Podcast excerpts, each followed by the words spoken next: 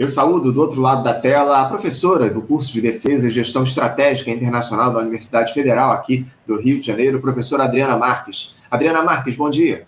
Bom dia, Anderson. Prazer estar aqui com vocês novamente. Desculpa a demora aqui para entrar na live. Problema algum, Adriana. Muito, você, entrou na hora certa. A gente acabou de encerrar a entrevista com o Tiago. É sempre um prazer te receber aqui no Faixa Livre, Adriana. Muito obrigado pela tua participação. Agora, Adriana, a gente tem temas aí importantes para tratar contigo, porque a cada dia que passa, o envolvimento de militares aí com esse golpismo no Brasil, ele se torna mais evidente. Na semana passada, a Polícia Federal encontrou, teve acesso a documentos, mensagens no celular do tenente-coronel Mauro Cid, ajudante de ordens, ex-ajudante de ordens do ex-presidente Jair Bolsonaro, tramando aí um golpe no fim do ano passado, após o processo eleitoral.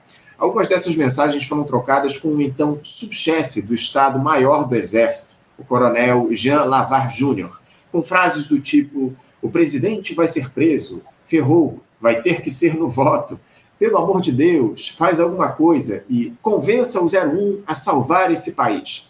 Um dos documentos encontrados nesse, nesse celular lá do Mauro Cídio, Adriana, é intitulado Forças Armadas como Poder Moderador onde há um plano baseado naquela tese de que os militares poderiam ser convocados para arbitrar os conflitos entre os poderes, ensaiando aí uma espécie de passo a passo do golpe.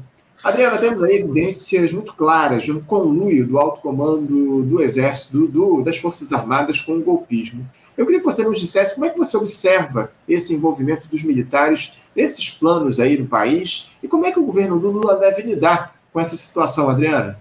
É, Anderson, é, esses pontos que você colocou, eles são muito importantes. É, de, nesse documento da Polícia Federal, que é um documento de mais de 50 páginas, ele, ele é um documento, assim, que, obviamente, né, a, ele vai ter uma, um, uma utilização pela é, polícia, pela justiça, mas ele é um documento que vai poder ser utilizado pelos jornalistas, pelos historiadores, pelos analistas políticos, porque é, ali fica evidente, é como você disse, é, o quanto é, uma parte dos militares brasileiros é, não tem compromisso com os princípios democráticos.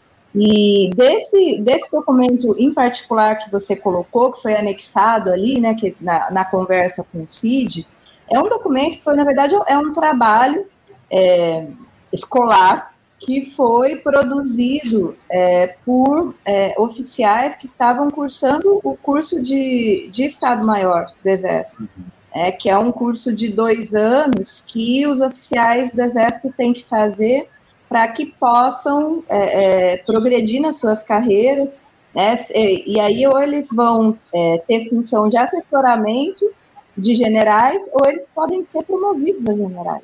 Uhum. Então, veja bem que nesse curso, que seria um curso de, de formação, de capacitação das pessoas que nos próximos anos vão estar no topo da carreira, eles estavam discutindo né, quais eram é, é, as atribuições militares é, numa, é, num, numa possível crise política. Quer dizer, como os militares devem intervir numa possível crise entre os três poderes, que é uma, uma atitude absolutamente inadequada é, num regime democrático. É muito grave tudo isso, né, Adriana? Você traz bem essa síntese do que está colocado em relação a esse quadro aí desse envolvimento das Forças Armadas com golpismo aqui no nosso país. Agora, o, o Adriana, você é, acredita aí numa, numa expulsão do Cid das Forças Armadas, não só dele, né, desses militares aí que estão claramente envolvidos com esse processo de ataque à democracia aqui no nosso país? Porque, por mais que, que pareça óbvio, Adriana, a participação dele, de outros militares em diversos crimes, a gente sabe bem como é que funciona essa caixa militar, né? o Major Ailton, que foi expulso, que era que que num dos áudios, inclusive, também, esse, esse celular do, do, do, Tenente Coronel Mauro Cid, ele é realmente ele é uma peça, esse tem que ser preservado. Né? Ele também, no, no celular dele, tinha um áudio do, do, do, do ex-presidente né, dizendo que o Ailton era irmão dele, né, uma espécie de, de irmão, né, assim como o deputado Hélio, uhum. e, e o, o, Major Ailton foi expulso do Exército. Ele foi expulso do Exército, mas, é, ainda sendo expulso, ele recebe, a família dele recebe uma pensão, que é uma pensão maior do que o meu salário como professora na Universidade Federal do Rio de Janeiro. Então, mesmo a expulsão não, não quer dizer que, que a pessoa vai, vai ser desamparada. O Exército não desampara, não desampara é, os seus membros. É, se o CID vai ser expulso, isso vai depender, é, por um lado, eu acho que opinião pública conta, vai contar, porque esse foi um caso exemplar, né, e, e, eu acho que nesse momento as Forças Armadas preferem é, dar os anéis para preservar os dedos, então eu acho que vai ter é, algum tipo de punição é, de alguém que esteve envolvido é, nessa, nesse planejamento dessa intentona, é, é, será punido. Agora, o nível de, de punição, o tipo de punição, a gente ainda não tem como, como avaliar. Uma sinalização Ontem, é, o presidente do, do Superior é, Tribunal Militar, que é um brigadeiro, inclusive é o brigadeiro que dirigia o, o Aerolula, na, uhum. na época no, no, no, Lula 1, Lula 2, ele deu uma declaração dizendo que, na verdade, o CID era o muro de lamentações dos, é, dos golpistas, que tem que levar isso em consideração é ele que, em, em, última instância, vai decidir o futuro do Cid. Uhum. Né? Pela, pelas declarações dele, parece que o, o tenente-coronel vai ser poupado. Agora, é a ver. A ver, a ver, né, Adriana? Como você muito bem coloca. Agora, o, o Adriana, porque é, é, a, a denúncia que não falta aí contra integrantes das Forças Armadas aqui no nosso país, porque o, general Augusto Heleno, Adriana, que foi ministro do Gabinete de Segurança Institucional, o GSI, na gestão Bolsonaro, fez parte de um grupo de WhatsApp com militares da ativa e da reserva, no qual foram discutidas ações golpistas, como a ideia de uma intervenção do presidente do Senado, Rodrigo Pacheco, para impedir a posse do Lula nesse início de ano. A existência desse grupo foi revelada pelo site UOL, pelo, aliás, ao site UOL, pelo coronel aviador reformado Francisco de la Mora, que atacou o senador, o presidente Lula e o Supremo Tribunal Federal. Chamado Notícias Brasil, esse grupo do qual fazia parte também o general da reserva Sérgio Etchegoyen, ele que comandou também o GSI no governo do Michel Temer, ele existiu até justamente o 8 de janeiro de 2023, Adriano, dia dos ataques lá às sedes dos três poderes. Adriana, por que os órgãos de inteligência do Estado não foram capazes de perceber essa sanha golpista que se dava no interior das Forças Armadas aqui no país? Isso está relacionado apenas ao aparelhamento por parte do bolsonarismo desses órgãos? Há algum outro fator para isso, na tua avaliação? É, esse outro grupo de, de WhatsApp também é um grupo que merece aí uma investigação mais extensa. É, você falou da, da, presença do general Heleno, do general Etchegóin. E esse grupo funcionava desde 2016. Lembremos que o general Etchegóin foi ministro do governo Temer depois de 2016, né, depois da queda da, da presidenta Dilma. Então, tinham dois ministros do GSI ali no grupo. Né, um ex-ministro e, e, e, um ministro, sendo que, é, na época, tinha um, um, um ministro ali no começo, quando o grupo começou é, a funcionar. Uhum. Então, realmente, é, é, esse grupo deveria ser examinado, porque aí nós teríamos uma ideia mais clara né, de como isso foi se construindo, como essa ideia de intervenção na política foi se construindo ao longo dos anos. Uma outra, um outro aspecto interessante desse grupo é o fato de que tinham, genera, é, tinham militares, né, generais da ativa e da reserva. Uhum. E é, a justificativa seria para aproximar os dois grupos e que, de certa maneira, os oficiais da reserva aconselhassem é, os oficiais da ativa.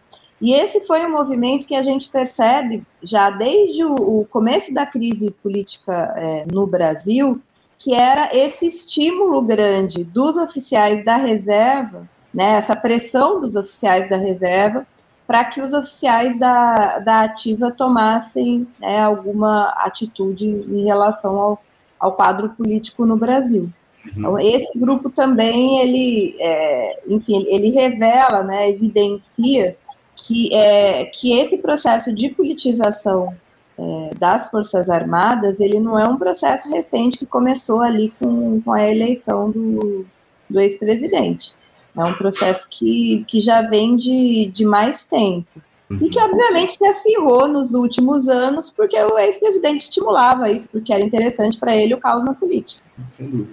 Sem dúvida. Não, a gente tem feito essa discussão justamente a respeito de um processo que já vem já de bastante tempo aqui, o Adriano. Agora, eh, eu queria também citar, o Adriano, falar, trazer a discussão essa, essa questão da CPMI lá, do, dos atos golpistas do 8 de janeiro, né? Porque a CPMI, ela segue avançando lá em Brasília. Nos próximos dias aí serão ouvidos por deputados e senadores justamente os generais Augusto Heleno e também o Braga Neto, né, que foi ministro da Defesa, também ministro-chefe da Casa Civil durante a gestão Bolsonaro, candidato a vice do Bolsonaro na última eleição, enfim. Eu queria que você falasse um pouco, ouvir as suas expectativas aí a respeito dessas oitivas e também te questionar se você vê sentido na existência dessa CPMI, não é, Adriana? Ao mesmo tempo em que o Supremo Tribunal Federal, com apoio da Polícia Federal investiga aquela tentativa de intentona. É, essa CPMI, ao contrário do que aconteceu, por exemplo, com a, com a CPI da Covid, ela, como você mesmo disse, ela está um passo atrás da, da justiça, né? Porque a, a justiça já, já, a apuração já está mais avançada é, e eles provavelmente não vão conseguir, enfim, apurar ali nada que, que é, a gente já não saiba é, por outras fontes. Eu acho que essa CPMI ela pode ter um caráter pedagógico.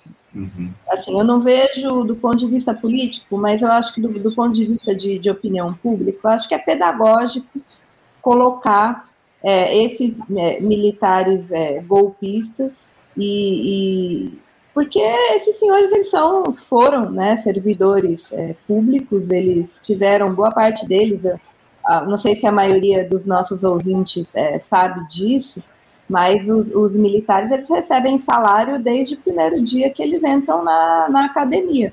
É como se a gente entrasse na faculdade, já no primeiro dia da faculdade a gente começasse, fosse, fôssemos contratados, né, passamos no, no vestibular, fomos contratados e começamos a receber um salário. Então, nós pagamos o salário desses senhores há muito tempo. Né? O salário do, do general Heleno, do general Braga Neto, nós pagamos há quase 50 anos, nós pagamos o, o, o salário desses senhores. Né? Para eles estarem conspirando contra o regime democrático, aliás, contra o regime que elegeu o, o senhor para o qual eles trabalharam na, na presidência da República. Né? Eu acho que, de fato, eu vejo esse aspecto que poderia ser positivo na, na CPI uhum. né, de, de questionar né, esses senhores eh, do, da falta de comprometimento é, é, com o regime democrático que eles têm. É, no caso do, do general Braga Neto, é, não só uma pessoa que foi candidato é, a, a vice-presidente, mas que agora parece que é pré-candidato a prefeito no Rio de Janeiro. É, é, muito, é muito curiosa a atitude dele, né? Porque, enfim, o problema das urnas eletrônicas, de fato, era só no segundo turno da eleição presidencial. Porque se, se o sistema tem tantos problemas assim, por que, que ele está se, se, disponibilizando a, a concorrer à prefeitura do Rio de Janeiro? Eu não entendo. É, é, é, aquele, aquele, é, é, é, aquele discurso direcionado dessa turma que a gente já observa aqui há bastante tempo, né, o, o Adriano? Essa turma fala aí aquilo que convém né, em determinados momentos aí da história do país. Agora, as urnas eletrônicas elas são confiáveis e o Augusto o, o Braga Neto deve ser candidato, ele é pré-candidato à prefeitura aqui do Rio de Janeiro, como você muito bem coloca, ele se lançou pré-candidato representando essa parcela do bolsonarismo, que lamentavelmente aqui no Rio de Janeiro é muito forte, né, Adriana? Aqui no Rio de Janeiro é um dos berços dessa turma do, do pessoal aí da extrema-direita no nosso país. A gente observou, o próprio Wilson Witzel foi eleito a reboque do bolsonarismo, enfim, é muito trágico o que a gente observa aqui no nosso estado. Agora, Adriana, eu queria que você comentasse uma declaração do ministro da Defesa, o general, o, o, o, o Zé Múcio, ministro da Defesa do governo Lula, ele disse que aqueles atos golpistas, eu disse ontem, que aqueles atos golpistas do 8 de janeiro não tiveram um grande líder. Tem uma entrevista coletiva, enfim. É, ele, mas pontuou aí que alguns integrantes das Forças Armadas adotaram uma posição favorável a um golpe de Estado após a eleição do presidente Lula. Eu queria que você falasse a respeito dessa opinião aí do, do ministro Zé Múcio, ministro da Defesa, enfim, de que não houve aí uma liderança, um grande líder nesses atos golpistas do 8 de janeiro. Você concorda com essa ideia? Olha, essa entrevista do, do ministro da Defesa também é uma peça que merece ser estudada. Foram mais de 50 minutos onde ele colocou ali, é, enfim, a gente pode avaliar vários aspectos da, da entrevista. Né? Um deles é essa tentativa de descolamento das Forças Armadas é, da intentona do, do dia 8 que, e dos acampamentos, né, dos próprios acampamentos golpistas, o que a cada dia fica é, mais difícil de, é, de se fazer essa, essa defesa. Né? No próprio celular do, do tenente coronel Cid tinha ali a conversa da, da esposa dele com a filha do, do general Vilas Boas, combinando ali quem é que ia levar é, mantimentos para fazer cachorro-quente para os golpistas lá no, no acampamento. Então, é evidente que havia uma ligação orgânica ali, que quem estava em frente né, ao, aos acampamentos eram, parte do, dos manifestantes eram é, de oficiais da, da ativa, que estavam sustentando é, ali aquela é, posição. E é, o ministro disse que não havia, que não houve nenhum militar é, da ativa, que não havia é, envolvimento ali nos atos do dia 8.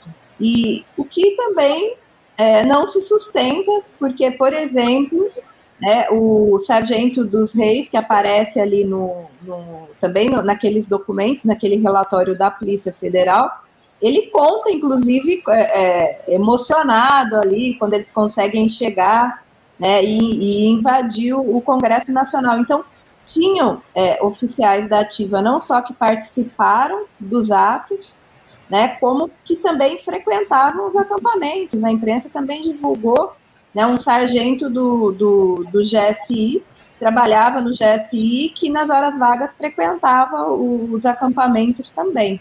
Então, eu acho que essa tentativa de, de desvincular as coisas, ela ela não se sustenta. É, chega a ser é, é, engraçado. O, o, ministro parece estar falando de, de algum, algum outro país, em algum outro momento político, assim, que não tem muita relação com isso. Que é, ô, Adriana, é, eu julgo absolutamente inacreditável que o, o ministro da Defesa dê uma declaração como essa, e mais inacreditável ainda é que o presidente Lula mantenha uma figura como essa no cargo de ministro da Defesa do nosso país, depois de tudo aquilo que nós vimos lá no 8 de janeiro, enfim, essa tentativa do Zé Múcio de passar pano, digamos assim, para esses militares que, os militares já ativos envolvidos naquele processo golpista que, que, se colocou aqui no nosso país é absolutamente inacreditável. A gente espera que após essa entrevista, essa, na verdade, essas declarações do Zé Amus foram concedidas aí durante um debate com ex-ministros da Defesa, intitulado Defesa Nacional, Presente e Futuro do Brasil.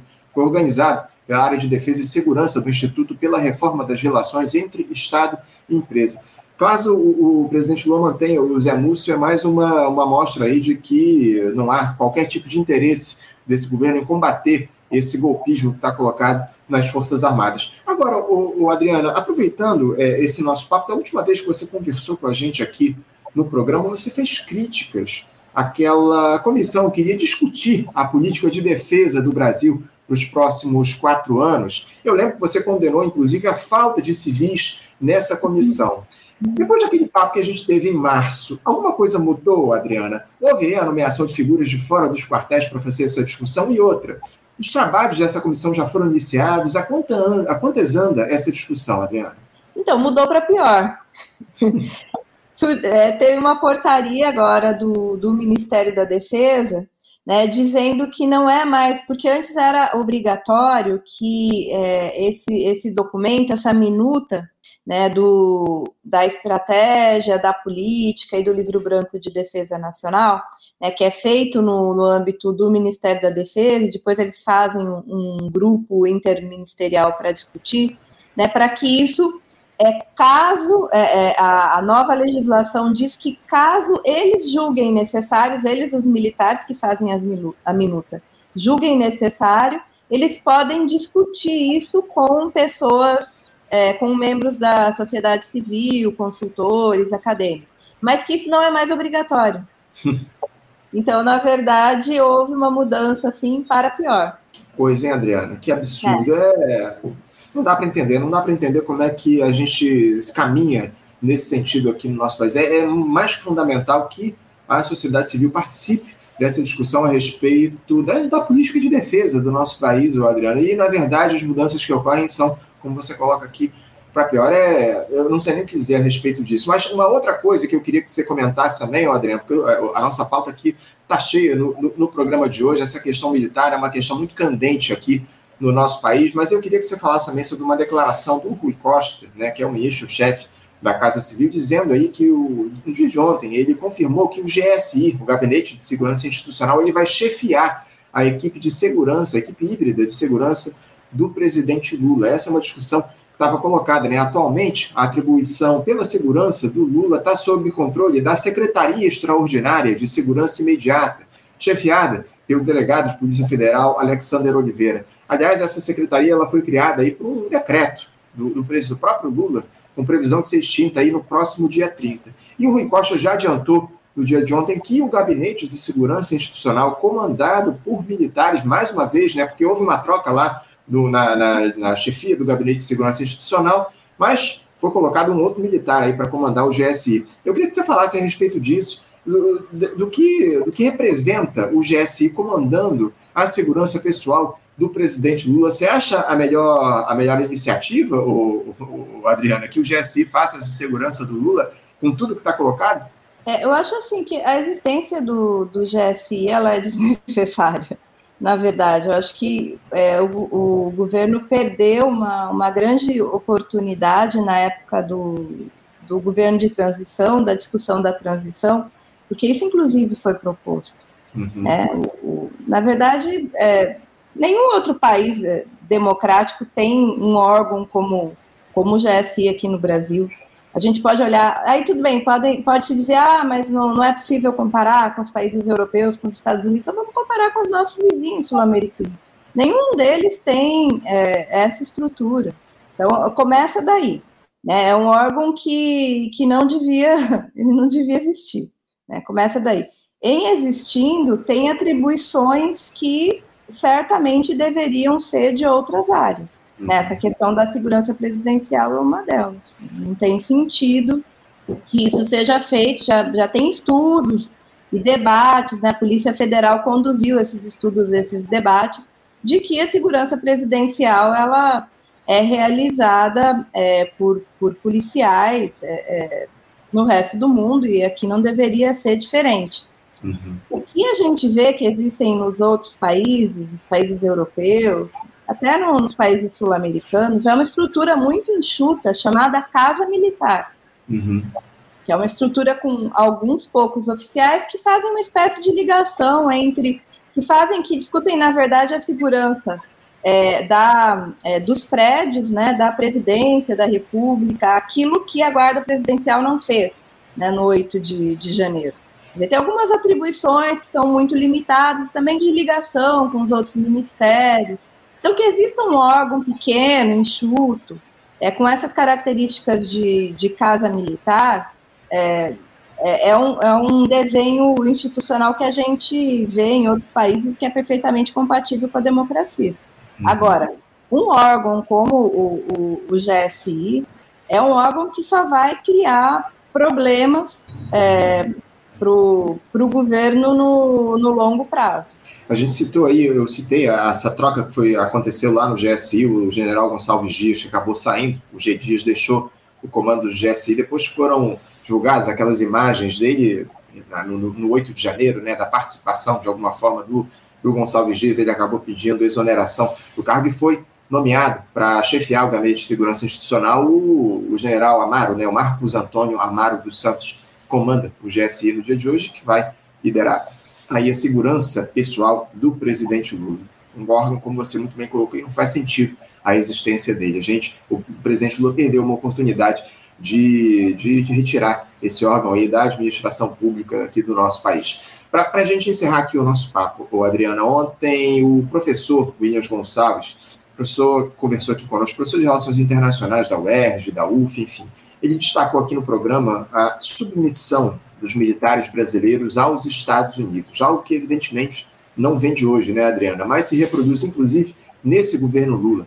Recentemente, a comandante do Comando Sul dos Estados Unidos esteve por aqui dialogando com toda a cúpula das Forças Armadas, também com o próprio ministro da Defesa, José Múcio. Eu queria que você falasse um pouco, Adriana, a respeito do que justifica hoje essa relação de submissão dos militares brasileiros aos estadunidenses, em um momento, ainda mais nesse momento aí em que o mundo se torna cada vez mais multipolar, né, Adriana? Eu queria que você falasse um pouco sobre esse, essa relação da, das Forças Armadas no Brasil com os Estados Unidos.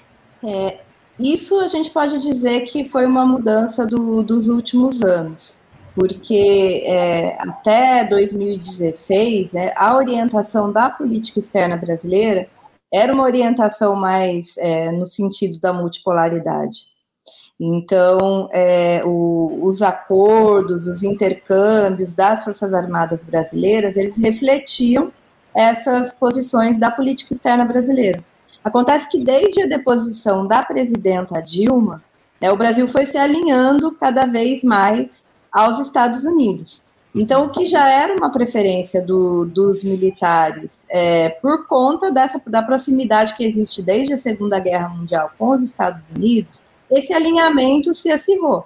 Né? E nos últimos anos, né, essa colaboração, essa parceria, ela se tornou é, mais estreita, até porque também era orientação da política externa brasileira do governo anterior, né, de alinhamento automático com os Estados Unidos e as Forças Armadas acompanharam, né, de uma forma muito, muito alegre e feliz, porque já era compatível com é, com a formação deles, né, acompanharam muito felizes esses, é, esse alinhamento.